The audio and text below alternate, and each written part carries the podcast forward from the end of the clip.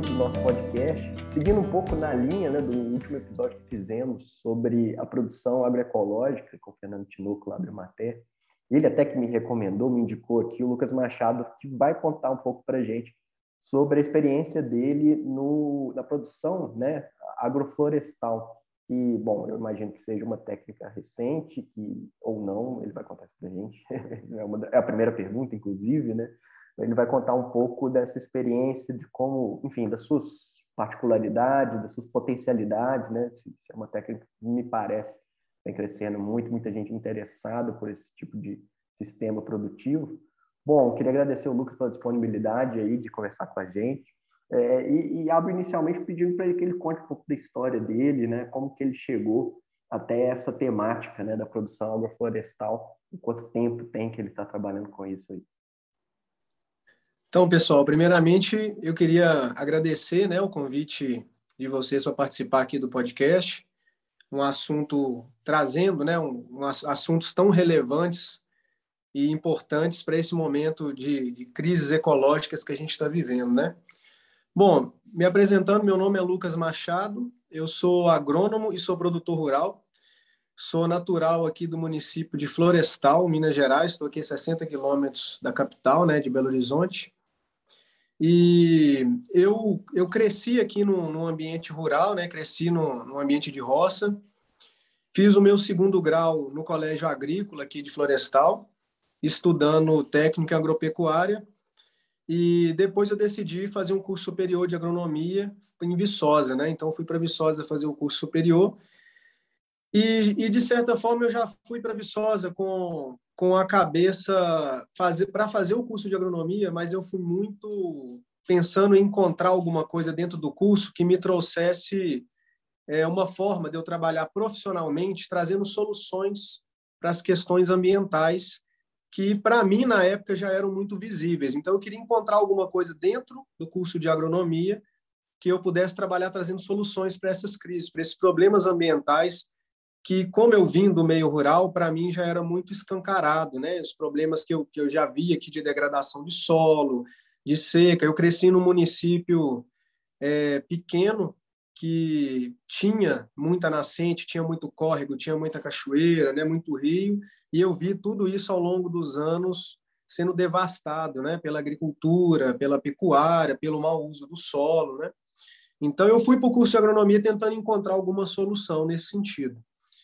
E no meu no meu segundo período, eu tive eu fui convidado por um professor da área de solos para trabalhar no doutorado dele e eu era fui candidato à bolsa, né?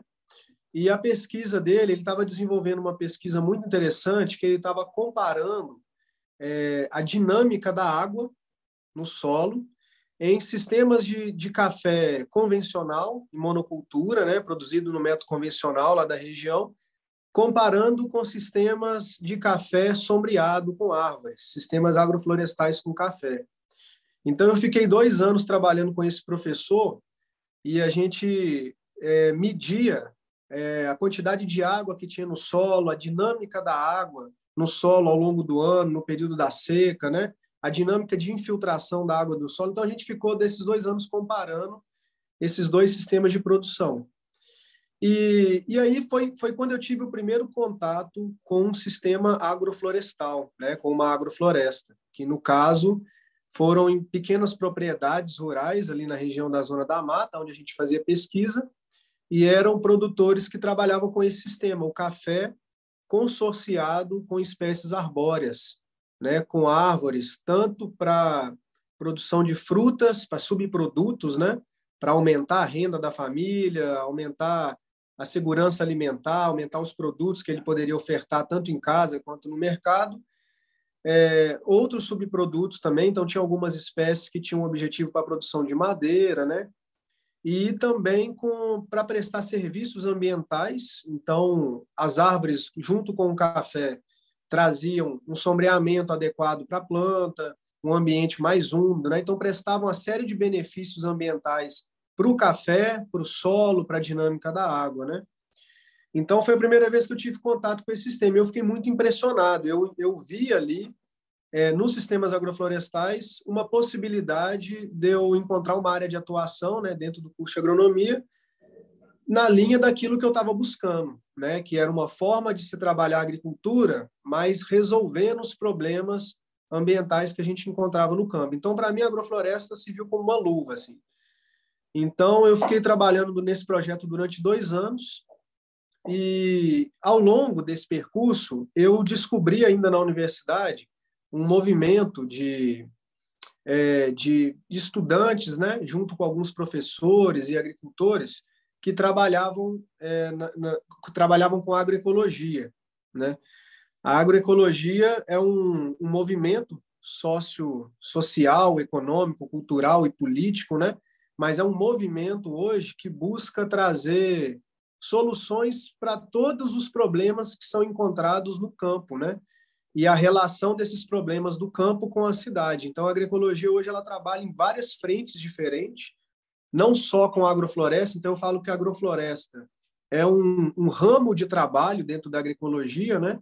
Mas a agroecologia discute outros pontos, como comercialização, né? mercado justo, precificação desses produtos, acesso à informação, é, educação ambiental, produção orgânica, enfim, trabalha uma série de, de questões que envolvem esses desafios que no campo e como que o campo dialoga com a cidade, né? Então, eu comecei a participar desse movimento de agroecologia na faculdade e, e dentro desse movimento tinha um grupo de estudantes que trabalhava, que fazia, que era um grupo de estudo que de agrofloresta. Então, eu fiquei participando desse grupo durante a minha graduação inteira, era um grupo de estudo em agrofloresta. A gente, na terça-feira, a gente se reunia para poder discutir né, e ler artigo. Naquela época, né, isso foi o que? Em 2000 e 2009, é, a agrofloresta ainda era um assunto pouco conhecido. Então, tinha pouco material, pouco material didático. A gente não tinha acesso ainda à internet, aos vídeos, igual tem hoje, né?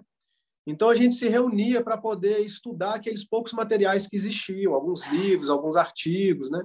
Alguns alguns professores que já trabalhavam com agrofloresta, então a gente reunia para estudar. E ao sábado nós tínhamos um, uma área onde a gente fazia a prática, onde a gente praticava a agrofloresta em campo. Então era um grupo de estudo e prática em agrofloresta. Então todo sábado a gente reunia, a gente tinha uma pequena área cedida por uma ONG onde a gente tinha um sisteminha, uma agrofloresta, que a gente ia manejar, ia ter contato com o sistema, né? aprender a técnica, as espécies, os consórcios e tudo mais. Então, eu formei em 2013 e resolvi voltar para minha cidade para poder implementar esse sistema aqui na propriedade da minha família. A minha família tem um terreno de 5 hectares aqui, e eu decidi voltar para que a gente pudesse implementar a agrofloresta no, no, no nosso terreno, tornando o terreno produtivo, né, viabilizando também economicamente o terreno, mostrando que é possível né, a gente trazer viabilidade econômica para o terreno a partir de agrofloresta, mas também com o objetivo em recuperar as terras aqui do sítio. Né? São cinco hectares que foram muito degradados ao longo de mais de 30 anos de fogo, de gado, né, de pisoteio de animal.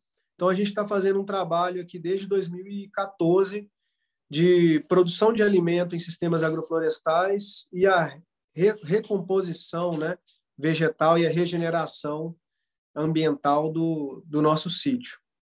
E, junto com isso, ao longo desses anos, a gente tem desenvolvido um trabalho também aqui no município, né, na redondeza, com outros produtores, com outros agricultores, é, trocando informação, criando um grupo de trabalho, criando, criamos um grupo de comercialização conjunta e fomos expandindo essa, essa ideia da agroecologia aqui no município e conseguimos fundar. Hoje a gente tem uma associação de produtores aqui, uma associação que trabalha com agroecologia aqui no município. Comentando aí, né, sobre esse sistema produtivo, é, seria bom a gente fazer uma definição, né, do que do que se trata. Porque, inclusive, essa é uma pergunta que a gente poderia ficar nela durante toda a entrevista, né? Então, por isso eu te pediria para você conseguisse resumir o que, que é essa agrofloresta, o que, que é esse sistema, né? E também se, se essa é uma invenção recente, como você falou, tinha pouco material no passado, mas se ela é uma uhum. invenção recente, ela tem alguma outra inspiração, né? Eu já ouvi dizer, não sei quanto isso procede, que a própria Amazônia hoje ela é que ela está lá hoje, né, ela é um resultado de manejo né, das populações indígenas que também produziam seus alimentos ali. Né? Não sei se isso se enquadraria né, no, no uhum. agroflorestal, enfim, se você pudesse definir aí para a gente né, o, o que é essa, essa técnica. Tá certo. Então, a agrofloresta, né, só um minuto que está chegando um, um trator aqui, vai parar aqui agora. Tem problema não. Beleza. Então, de forma resumida, o termo agrofloresta diz referência ao consórcio agrícola com espécies florestais. Né? Então, quando a gente fala a palavra agrofloresta, nós estamos falando de uma junção é, de agricultura e floresta. Então, uma forma de qualquer consórcio que reúna espécies agrícolas, como hortaliças, grãos, né, milho, feijão, capim para criação animal, é, junto com algum componente arbóreo, alguma árvore, já é considerado um sistema agroflorestal, né? É, mas a gente tem algumas diferenças dentro do sistema agroflorestal a nível de complexidade de espécie, né, de diversidade de espécies, de densidade de espécies e a dinâmica com que o sistema funciona. Então, quando, quando a gente pensa um simples consórcio agrícola com alguma espécie florestal, às vezes isso não tem uma interação, não tem uma dinâmica de funcionamento, né? Agora, quando a gente espelha um sistema agroflorestal no funcionamento de uma floresta natural, então a gente passa a copiar a dinâmica de funcionamento de uma floresta natural e aplicar essa dinâmica e esses processos de vida na agricultura né, na nossa agrofloresta. Então, a gente tem uma agrofloresta com um nível de complexidade muito maior em termos de elementos, né, de diversidade, densidade de espécies, de manejo e com princípios aplicados ali que são princípios que a gente copia da própria natureza. Então, pensando dessa forma, é, várias comunidades tradicionais, a gente tem relatos históricos disso, né, já trabalhavam sim com a agrofloresta, inclusive aplicando um nível de complexidade muito alto.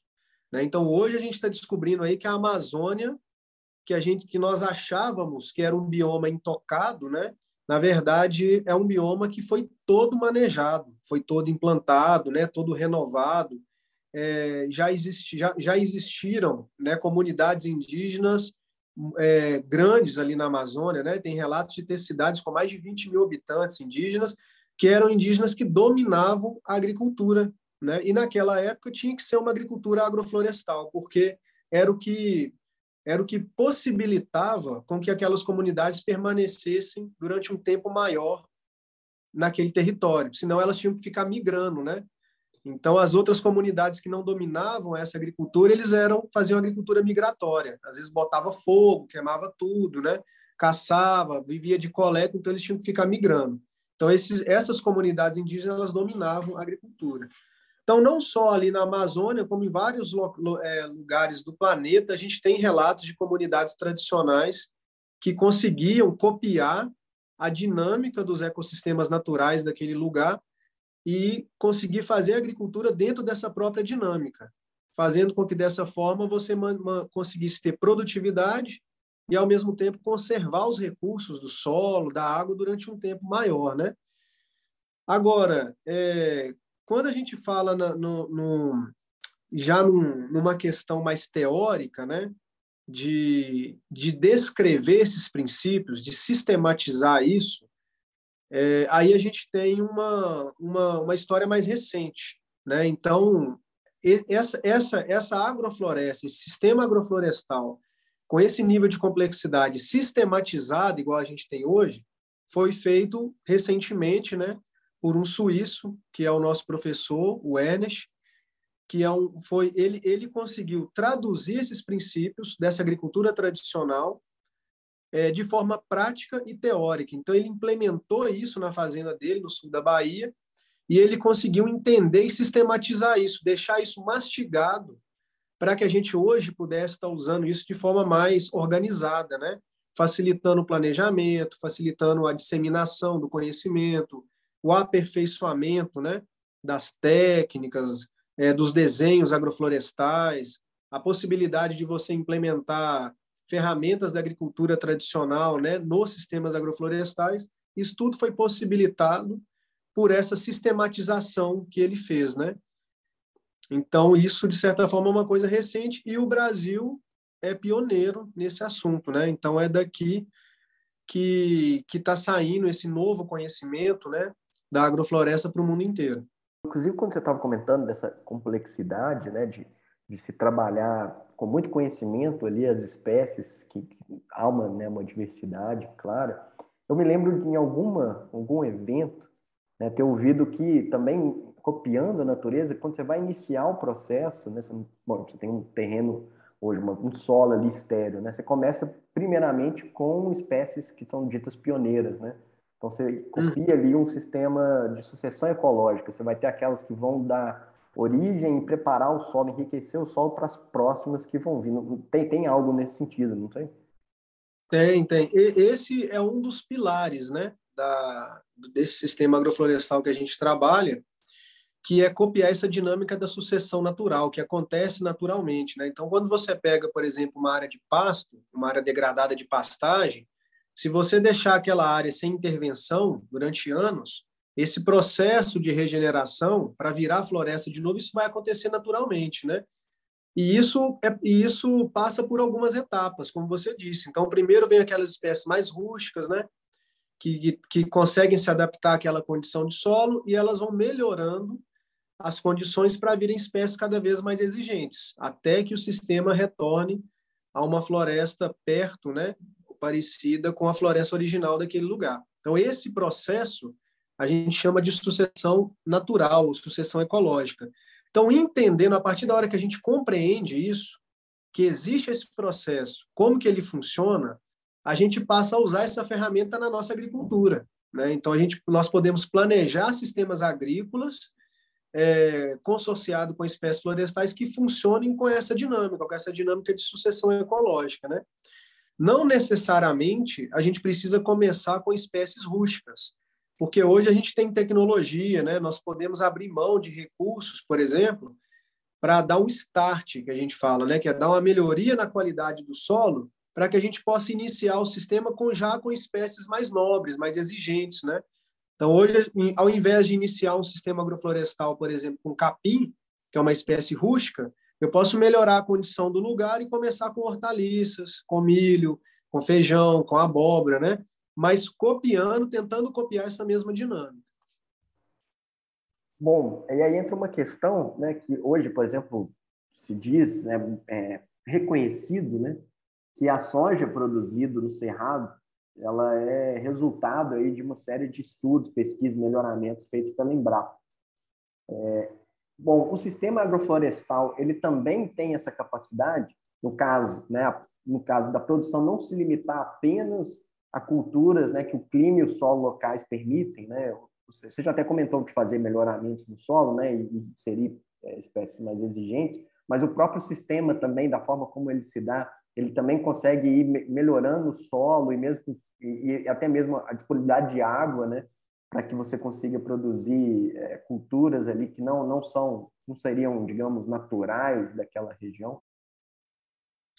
Sim, então quando, por exemplo, quando você pensa em produzir soja no cerrado, né, a gente está pensando é, para possibilitar isso, nós alteramos as condições é, do lugar, né? Então, através da correção de acidez, a adubação química, a irrigação. Então, a gente altera completamente as variáveis né, de fertilidade de solo, de água, para possibilitar produzir um grão nobre, como, como exemplo da soja, do milho, do feijão. Né? Então, pensando que a agrofloresta é um sistema que ele tem a capacidade de melhorar as condições do lugar, então é um sistema que ao longo do tempo eu tenho a possibilidade de melhorar as condições de solo, né, de teor de matéria orgânica, de fertilidade, é, de parte biológica, de é, armazenamento e retenção de água no solo, né?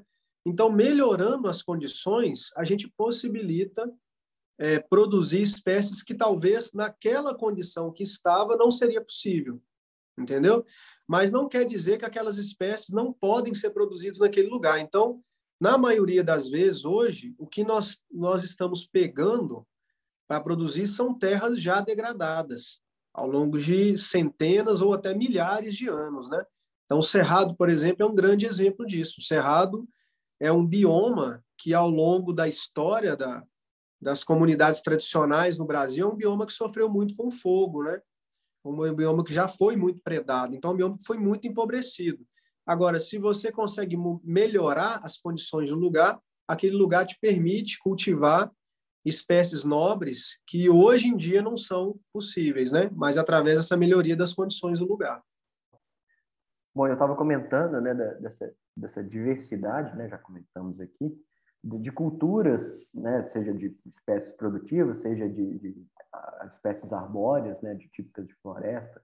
É, existe algum limite para essa diversidade, né? Com, com, com, qual valor aí de, de número de espécies costuma se trabalhar ali por hectare, enfim, para alguma unidade de produção, né? Se tem um valor ótimo aí que, que se tenta trabalhar, o que, que vocês já observaram aí ao longo da prática, né? É, quando é, essa questão de, de números, né, fica difícil é, a gente afirmar, porque são questões muito variáveis, né? Agora, se, se a gente for comparar com, com um, o sistema natural da região, o sistema florestal, né, o ecossistema natural daquele lugar, pensa para você ver o nível de diversidade que tem dentro de uma floresta. Se você entrar numa floresta, você encontra ali centenas, né, ou milhares de espécies por hectares. Então, você tem um nível de diversidade altíssimo. Então, a gente fala que quanto mais o seu sistema, a sua agrofloresta, a se aproximar da, dessas variáveis, né, é, do ecossistema local, mais equilibrado o seu sistema vai ser, mais parecido com o ecossistema local ele vai ser. Então, mais equilibrado e mais eficiente. Agora, quando a gente aumenta demais a complexidade, a densidade é, e a diversidade de espécies, né, é, a gente começa a complicar o manejo disso. Né? Então, muitas das vezes, aumentar a diversidade demais vai dificultar o manejo, a condução do sistema, às vezes uma possível mecanização, é, o treinamento da mão de obra.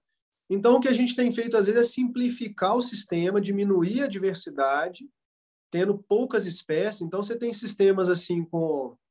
É, por exemplo, aqui no meu sítio, eu tenho áreas que, que a gente deve ter em, em torno de de 50 a 60 espécies, pelo menos, por, por, por hectare, há áreas que a gente tem, às vezes, quatro, cinco espécies por linha, para simplificar o manejo, entendeu? Então, se você conseguir ter pelo menos quatro, cinco espécies por linha de árvore, né, para o sistema, você já melhora muito é, a qualidade do seu sistema produtivo, né? Imagina, você passa, você passa de uma espécie só, uma monocultura, para três, quatro, cinco espécies, né? Você possibilita ter outros produtos, ter uma maior diversidade de produção, né? Melhora a qualidade do seu produto principal. Então, você tem uma série de benefícios com isso.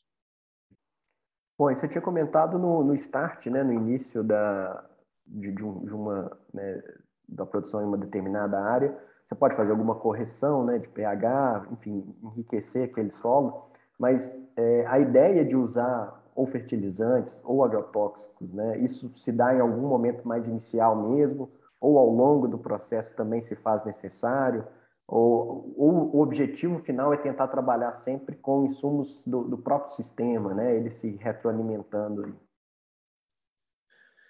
Então, a questão de usar fertilizantes químicos ou agrotóxicos, é, um sistema agroflorestal ele não exclui essa possibilidade, né?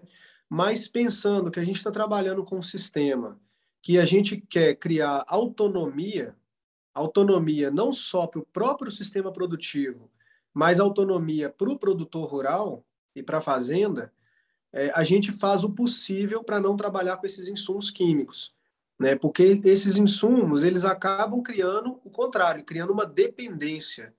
Então as plantas passam a depender quimicamente, né? todo o sistema passa a depender quimicamente, você causa um impacto muito, muito violento na vida do sistema, principalmente na vida do solo, né? Então, uma, uma coisa que a gente preza muito é em criar um solo vivo, um solo bem estruturado, principalmente biologicamente. Então, esses produtos eles causam um impacto violento na microbiologia do solo. E isso vai impactar em todo o desenvolvimento. Então, na maioria das vezes, a gente trabalha sem esses insumos químicos, tentando trabalhar com insumos, com fontes orgânicas e minerais, né? De forma a não trabalhar com insumos químicos. Mas, dependendo da situação, então vamos, vamos supor que você tem uma fazenda é, de produção convencional, que já usa há anos adubação química e pulverização com agrotóxico, mas ela quer fazer uma transição para um modelo mais agroflorestal, para um modelo de sistema agroflorestal. Então, talvez seja possível ir diminuindo aos poucos, né? Seja necessário diminuir aos poucos esses insumos para que haja realmente uma transição. Porque às vezes, se você tira de uma vez, você pode causar um, um desequilíbrio muito grande na produção da fazenda, né? Mas a ideia é chegar num ponto que você não precise usar esses insumos aí. Agora, é, usar ou não insumos, mesmo que sejam químicos ou orgânicos, isso vai depender muito é, do objetivo da produção. É, então, do que, que qual que é o objetivo do produtor, o objetivo do sítio, da propriedade, é, e o que, que ele tem para poder o que, o que, que ele pode disponibilizar de recursos para isso, tanto financeiro quanto de insumos, né? Então, dando um exemplo aqui do meu sítio, a gente tem áreas que eu trabalho com produção de hortaliça, que o foco é produção de hortaliça. Então, são áreas que eu uso irrigação, né, para possibilitar a produção de hortaliças o ano inteiro. É, eu uso insumos orgânicos trazidos de fora, então estou sempre comprando esterco, fazendo compostagem, né? Eu pulverizo a horta com algumas caudas naturais, então a gente tem essa, essa, esse, essa dinâmica, né? de pulverização de caudas para proteger as culturas e tal. Então, são áreas que dependem desses insumos externos. Agora, eu tenho algumas outras áreas, por exemplo, a gente está trabalhando agora numa área de um vale aqui, uma área de recuperação, em que nós montamos um desenho agroflorestal para que ele não dependesse de insumos externos. Então, é um sistema que ele não vai ter entrada nenhuma externa, ele tem que ser autossuficiente. Né? Então, nós não vamos ter irrigação, não teremos adubação, é, o sistema vai funcionar por ele mesmo. Então, nesses, nesses tipos de desenhos, a gente tem que ter um nível de complexidade muito alto de espécies, né? De densidade de plantas, de diversidade, de produção de matéria orgânica, um manejo mais intensivo para que esses processos de vida aconteçam ali, para que aquele sistema ali não dependa de entrada externa. Então, depende muito aí do, do objetivo, né? Pois é, e, inclusive você até antecipou um pouco a, a, próxima pergunta né, em relação à questão da, da necessidade de irrigação, né?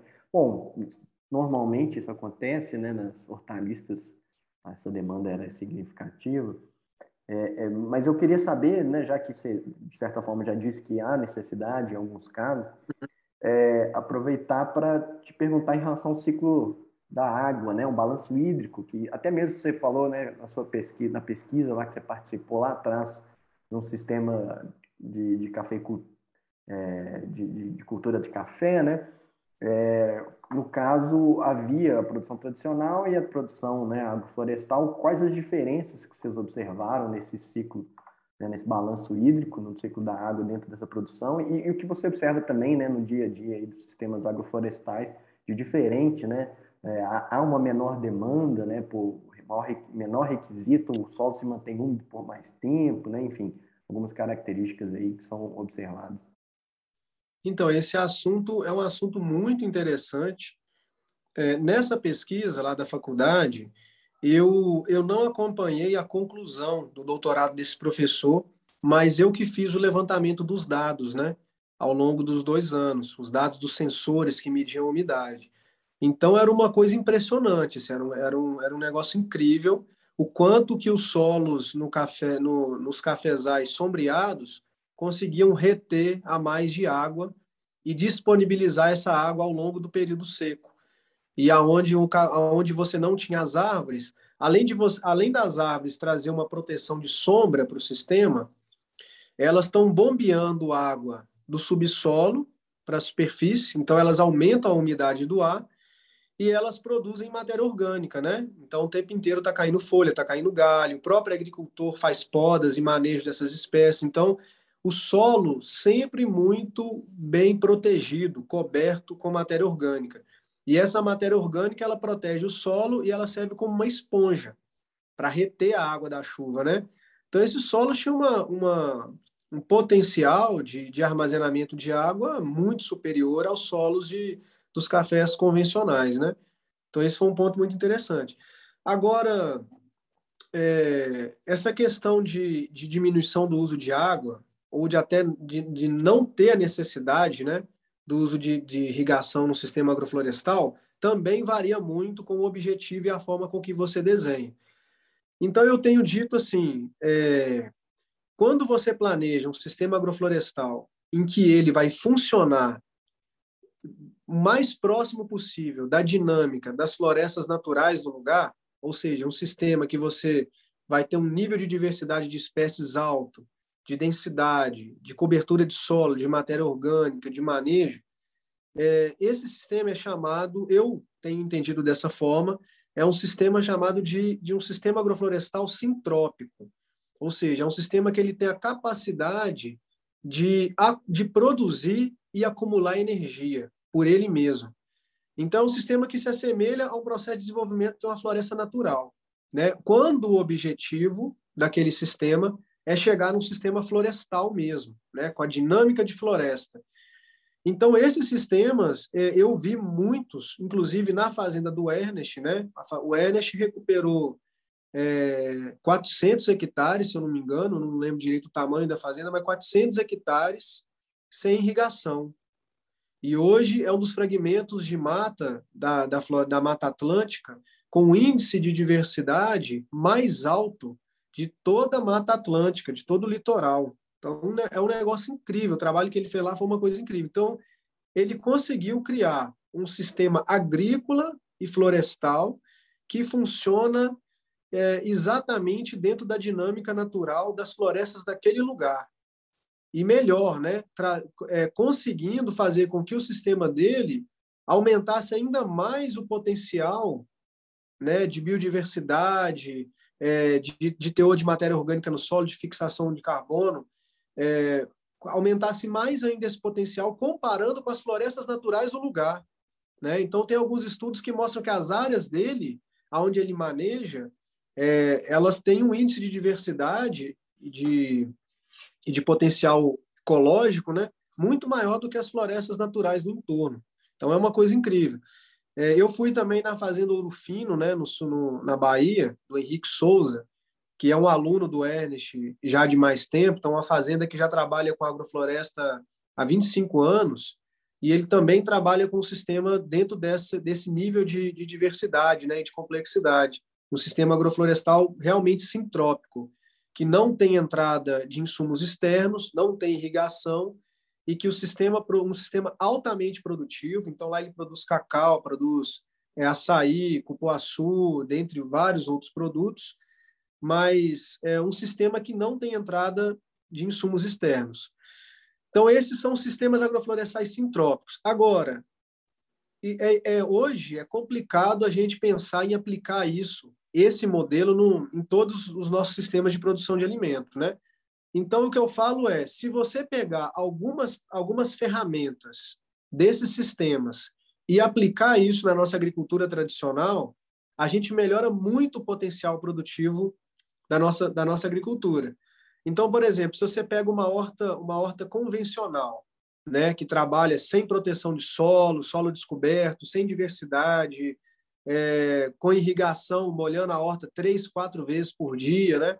Se você passa a usar nessa horta um princípio da agrofloresta, que é a cobertura do solo, né, passa a cobrir os canteiros com matéria orgânica, imagina quantos benefícios você já não vai trazer para essa horta, né? De diminuição de necessidade de irrigação, diminuição de capina, é, de controle da temperatura do solo. Então, você traz uma série de benefícios aplicando apenas um princípio. Então, hoje, hoje é possível a gente aplicar esses princípios para a gente poder melhorar o nosso sistema produtivo. A minha horta aqui, por exemplo, eu trabalho com, eu tenho uma área que, que o foco é horticultura, e, e o que, que tem de diferente de uma horta tradicional? A gente usa uma cobertura farta de matéria orgânica no solo, nos canteiros, então o nosso solo não é descoberto, ele é protegido com matéria orgânica. Eu faço consórcios para otimizar os espaços, otimizar o canteiro. Então, a gente faz consórcio de hortaliça para que a gente possa ter três, quatro culturas dentro do mesmo canteiro, aproveitando o espaço e tempo, melhorando a produtividade por área. E eu tenho, é, a cada seis, sete metros, intercalado com os canteiros de horta, eu tenho linhas de árvore. Essas linhas de árvore servem para aumentar a diversidade dentro da horta, servir de quebra-vento, fazer ciclagem de nutrientes, trazer água e nutrientes do subsolo. Então, ela traz uma série de benefícios.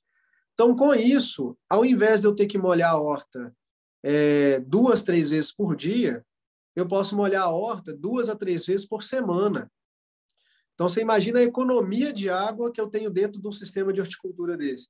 Ao invés de fazer 14 irrigações por semana, eu, eu faço três irrigações por semana.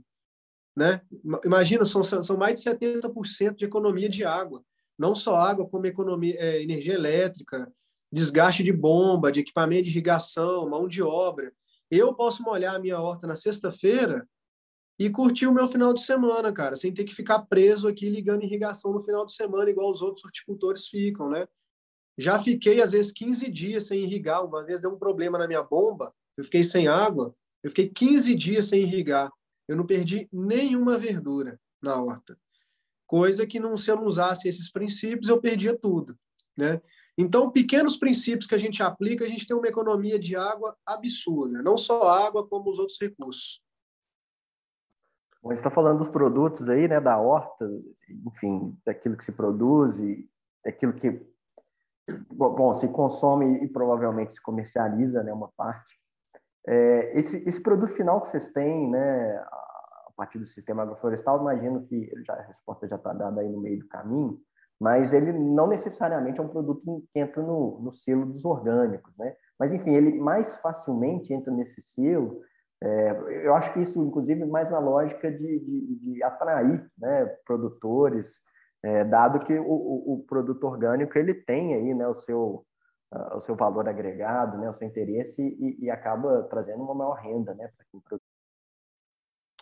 É, hoje a, o produto orgânico ele está muito ligado a um processo de certificação, né? Então, para você chamar hoje o seu produto de orgânico, ele tem que ter um selo, né? ele tem que ter, passar por um processo de certificação. Mas você concorda que, que nem todo produto orgânico é certificado. Então, tem muitas produções orgânicas por aí que não têm o selo, né? mas o processo de produção é orgânico.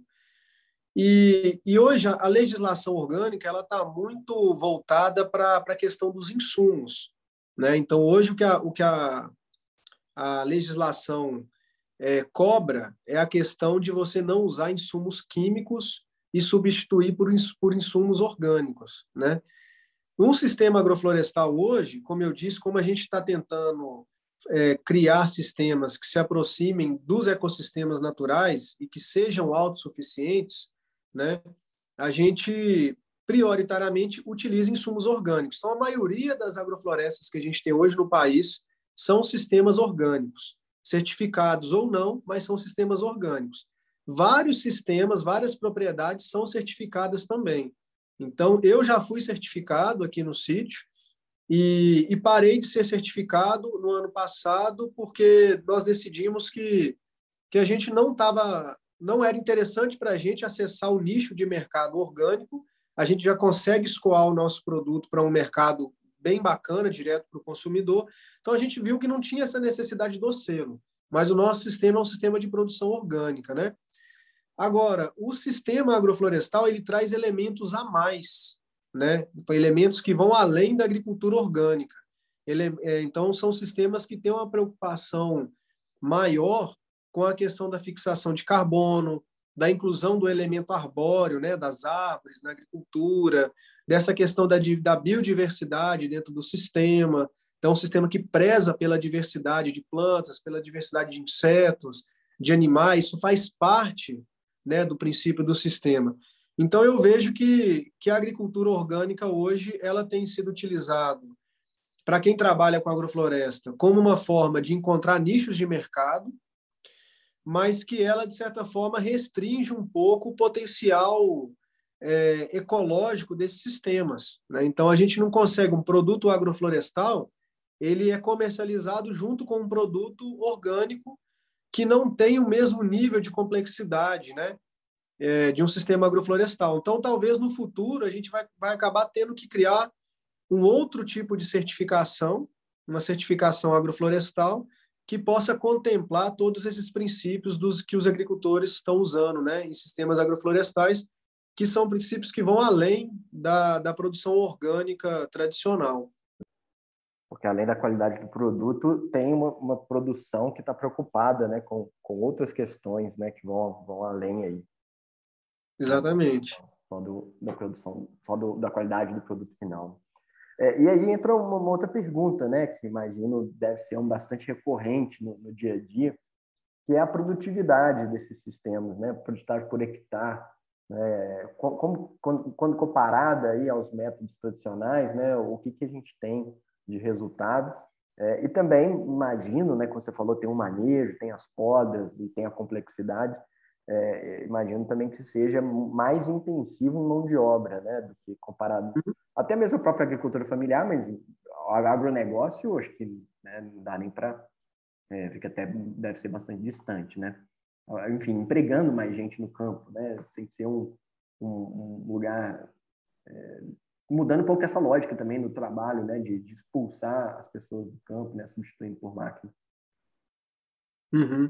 Então, em questão de, de produtividade, a, a, gente já tem vários estudos mostrando que a produtividade pode ser igual ou às vezes até maior do que os sistemas convencionais, né? Justamente porque como o, o sistema agroflorestal ele preza pela qualidade do solo, então você acaba criando um solo ao longo do tempo, você cria um solo é, com uma qualidade maior em questões biológicas, químicas e físicas, né? Então você aumenta o seu potencial produtivo do solo. Então, com o passar do tempo, ao invés de você ter um solo empobrecendo, você tem um solo enriquecendo. Então, a produtividade, a tendência da produtividade é sempre aumentar e melhorar a qualidade do produto final. Então, eu, por exemplo, eu sou produtor de hortaliças e frutas e, além disso, eu sou agrônomo e dou consultoria em várias propriedades rurais, tanto de agricultura familiar quanto de, de grandes produtores, né? Então, eu comparo muito os nossos sistemas de produção com o de outras propriedades. E a qualidade do nosso produto não fica atrás, né? Então, é, dependendo da época, aí a gente tem produtos com uma qualidade muito superior aos sistemas convencionais, comparando principalmente a produção de hortaliças, né? mas a gente tem produtos com a qualidade de mercado incrível, assim, em termos de tamanho, de beleza, de peso, fora a qualidade do produto, né? Em termos de sabor, de qualidade nutricional. Agora, a questão de custo, hoje o custo ainda é um desafio, né? Justamente porque você tem uma agricultura, agricultura hoje é, tradicional, né? É uma agricultura que ela foi toda moldada para sistemas mecanizados. Então, a mecanização permite a diminuição drástica dos custos de produção. Então, quando você pensa num sistema agroflorestal que exige que é, engloba um nível maior de espécies, de manejo, a gente acaba tendo uma dificuldade em mecanizar, né? Então, aumenta o custo de produção na questão da mão de obra para poder manter isso.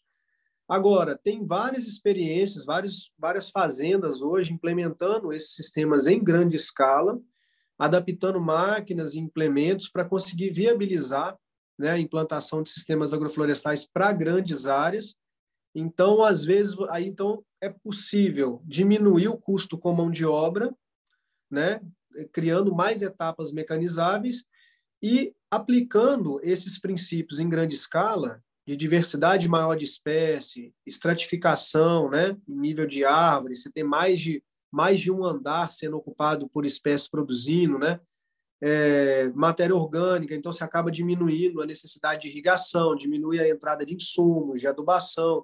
Então, aplicando esses princípios em grande escala, você diminui custo na produção. Então, às vezes, você aumenta o custo com manejo, mas você diminui custo com controle de pragas e doenças, com adubação química, com irrigação.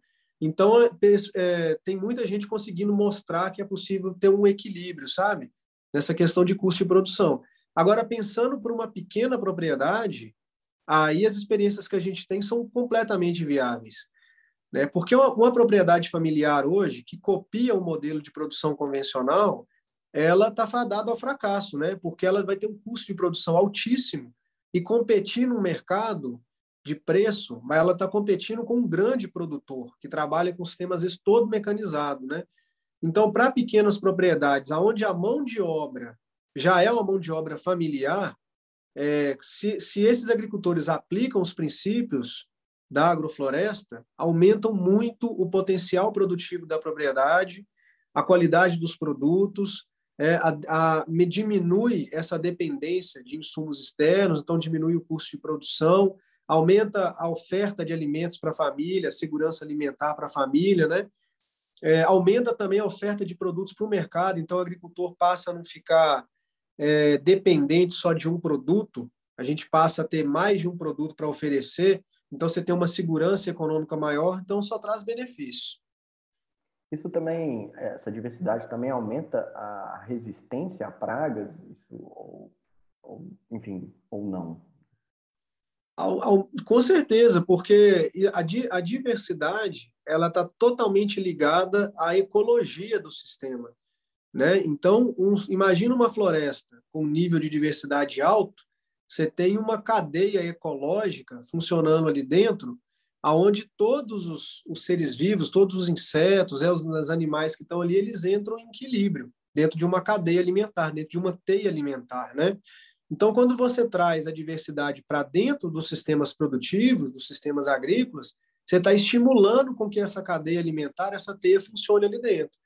Então, é, ao invés de quando você tem uma única cultura, quando aparece algum inseto que se alimenta dela, né, que a gente chama de praga, ela toma um nível de proporção muito alto, porque não tem o inseto, o fungo ou o animal que faz o controle dele.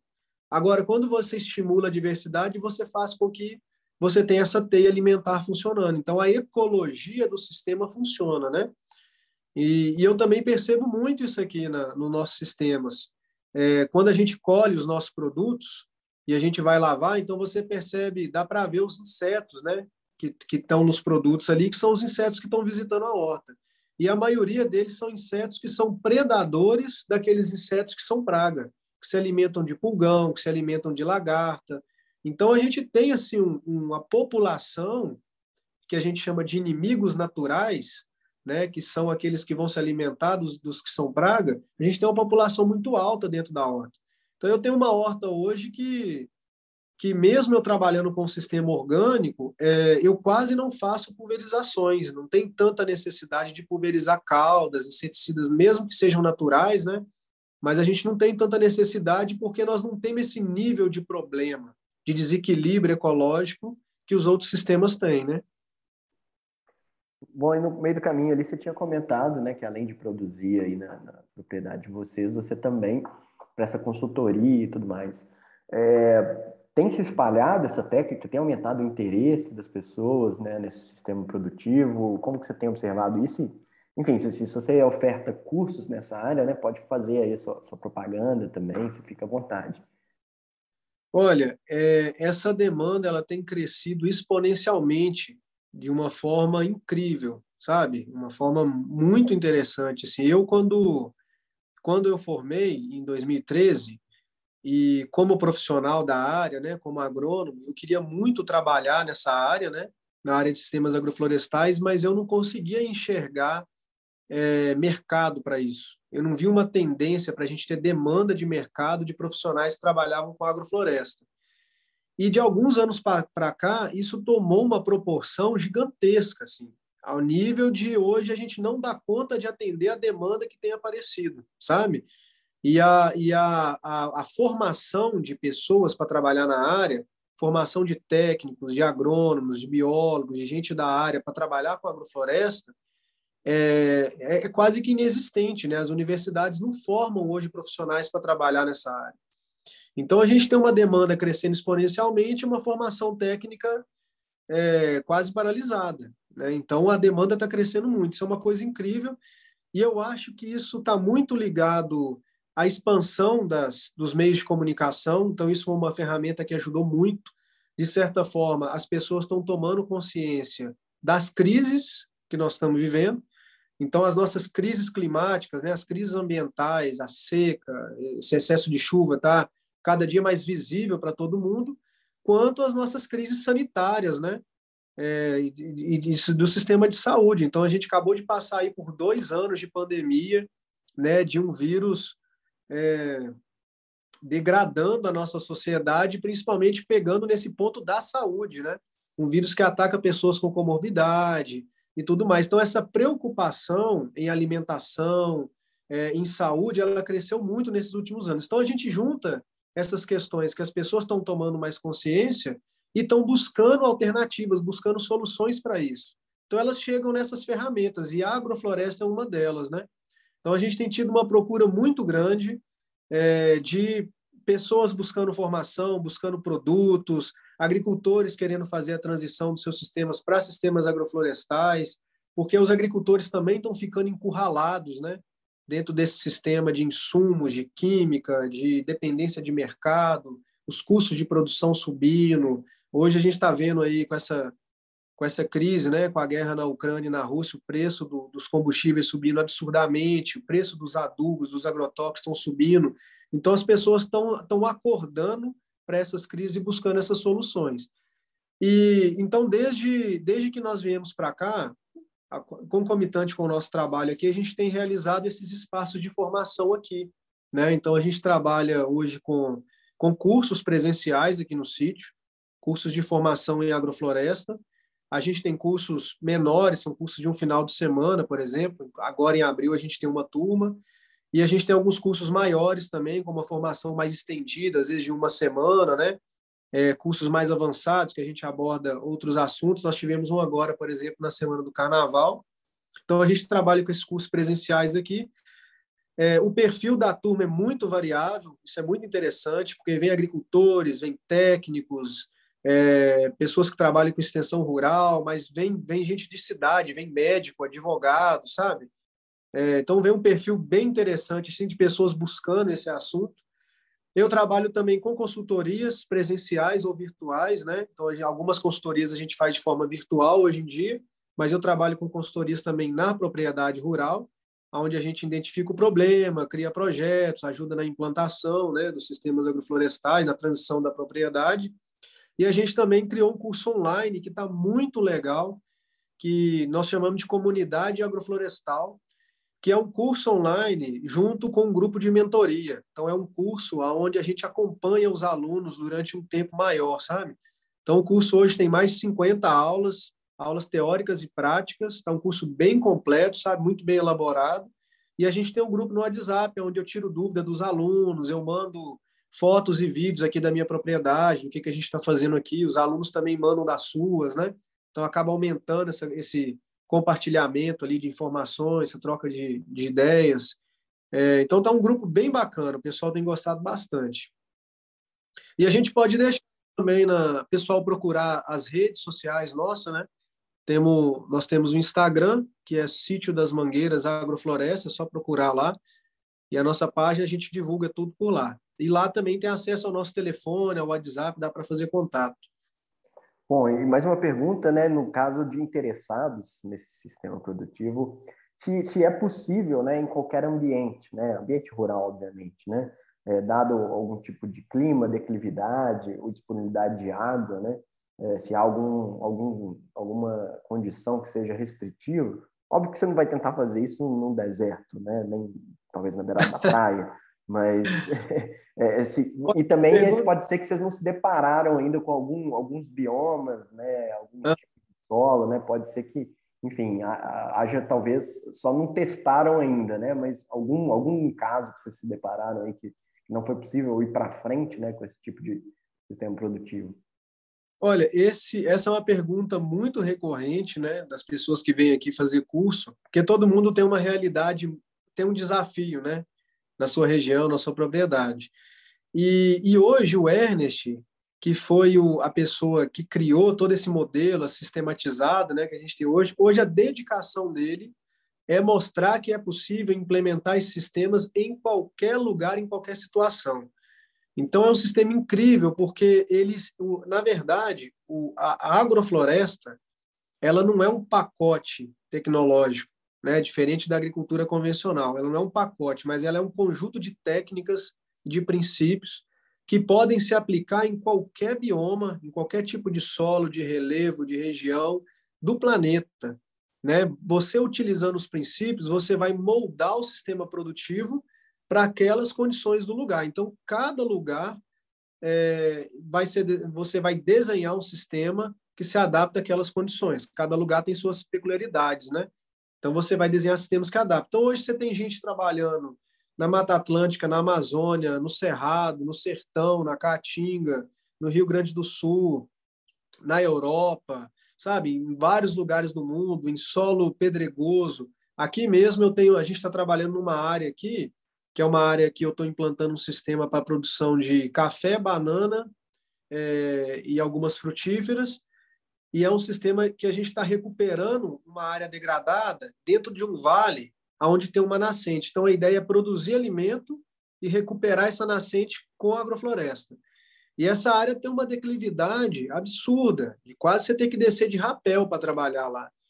E a gente, nós conseguimos implementar o sistema, o sistema está desenvolvendo, está lindo a área, linda, linda, linda.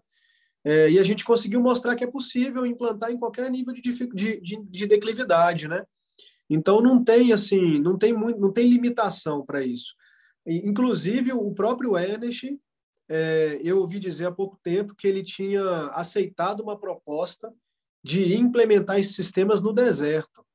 Parece que ele vai enfrentar um desafio aí de, de segundo ele, ele sempre afirmou isso, que é possível reflorestar sim os desertos. Então parece que ele vai ele vai encarar esse desafio.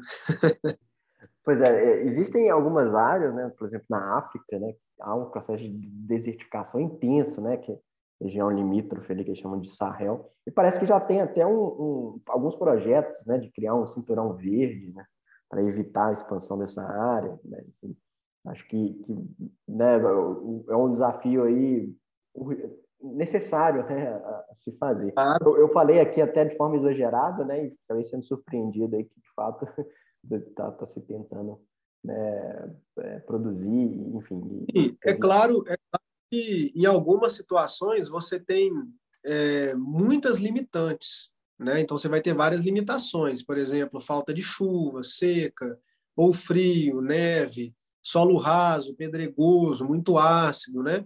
Então quanto mais limitações você tem, mais, mais maior é o desafio. Mas você, se você se você tiver, se você souber trabalhar com os princípios, você vai escolher as espécies adaptadas para aquele lugar, para aquela condição, né, para aquele tipo de solo, aquelas que resistem àquela situação. Então você vai fazer um estudo e vai construir um desenho um agroflorestal para aquela determinada condição ali, que contém aquelas espécies que conseguem desenvolver naquele lugar, entendeu? Por isso que não é um pacote fechado, assim, não é porque a gente vê, por exemplo, é, muita banana sendo plantada em agrofloresta por aqui, que a gente vai fazer isso no deserto, né? Uhum. Ou num lugar muito frio. Uhum. Entendi. É, bom, Lucas, mais uma vez agradeço a participação com a gente, né? E abro aqui ao final, como tradicionalmente a gente faz nos episódios do nosso podcast, é, para uma mensagem final, né? Alguma mensagem que você queira deixar aí aos ouvintes, é, de, de, tema livre, né? Assim, aquilo que você achar que é pertinente deixar aí ah, pessoal. Olha, primeiramente eu queria agradecer novamente aí, né, vocês do, do, do, do podcast por, por, pelo convite, pela oportunidade de participar aqui. Agradecer também aos ouvintes que vão ouvir aí a nossa, a nossa gravação, a nossa entrevista. E o que eu queria deixar de mensagem é, é que a gente consiga fazer um link do que a gente discutiu aqui hoje sobre agrofloresta, sobre uma sobre a, sobre a agrofloresta sendo uma das possíveis ferramentas para solucionar os problemas e as crises que a gente está vivendo no planeta, né? Que a gente consiga fazer esse link e entender que o que a gente está discutindo aqui ele vai muito além de uma simples técnica de agricultura, né? Mas é um caminho que pode trazer soluções para essas crises alimentares, crises ecológicas, sociais e econômicas que a gente está vivendo hoje no planeta. Então, isso, é, é, isso são questões urgentes, né? A gente precisa trabalhar isso de uma certa urgência. Então, para quem está ouvindo, é, que repense né, as suas ações e, e acorde amanhã pensando o que, que eu posso fazer para que eu possa contribuir para esses projetos e essas ações que estão acontecendo por aí. Né? De que forma eu posso contribuir é, fazendo o que eu faço dentro da minha produção, como consumidor, né? Que tipo de produto eu vou consumir. Então a gente começar a repensar as nossas ações para a gente poder apoiar essas iniciativas, porque não dá mais tempo para perder, né? Então às vezes vai logo procurar uma um, uma consumir produtos que venham de agricultores agroflorestais, procura uma iniciativa na sua região, procura se aproximar, ver o que, que eles estão precisando, às vezes precisa de um apoio na logística, na distribuição dos produtos, na divulgação, né? Dessa técnica, desses assuntos, apoia pessoas que estão divulguem o podcast aqui do, do H2O para a gente poder a, a, a, abranger mais pessoas com esse assunto. Então, a gente tem que fazer o nosso papel onde, aonde quer que a gente esteja. É isso.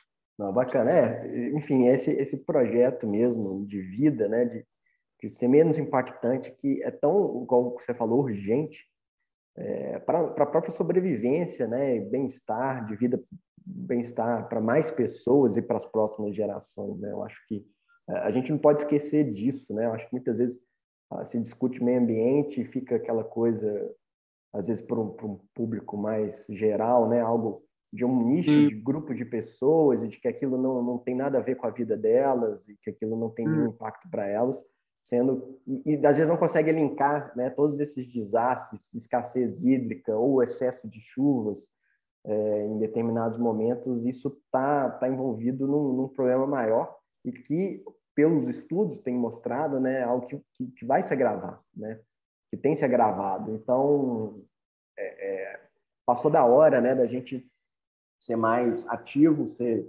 enfim, tomar decisões de, de menos impacto. Né? Tá Exatamente. Uma técnica que trabalha nessa linha, né? tanto a agroecologia, é. mas a agrofloresta também.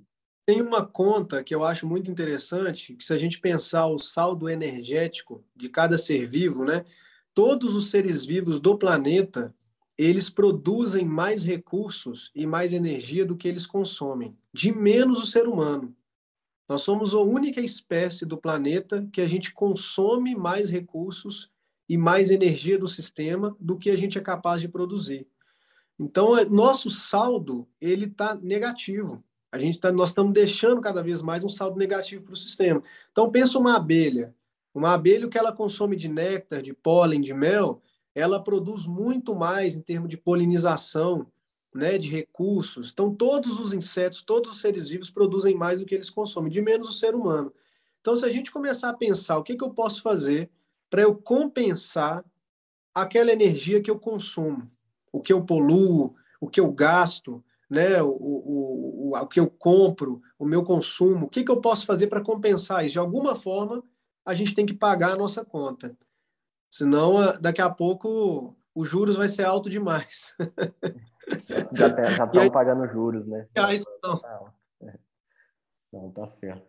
Bom, pessoal, esse episódio de hoje, nós, né, um abraço para todo mundo. Fica aí as, as indicações, sugestões né, do, do Lucas, reforço todas elas, né, divulguem esse episódio se acharem pertinente, com parentes aí, com quem você conhece que está produtor rural, né, a gente tem que chegar mais pessoas né, nessa, nessa linha para que, enfim, se você acha que essa é uma ideia válida, né, eu acho que vale a pena fazer esse compartilhamento.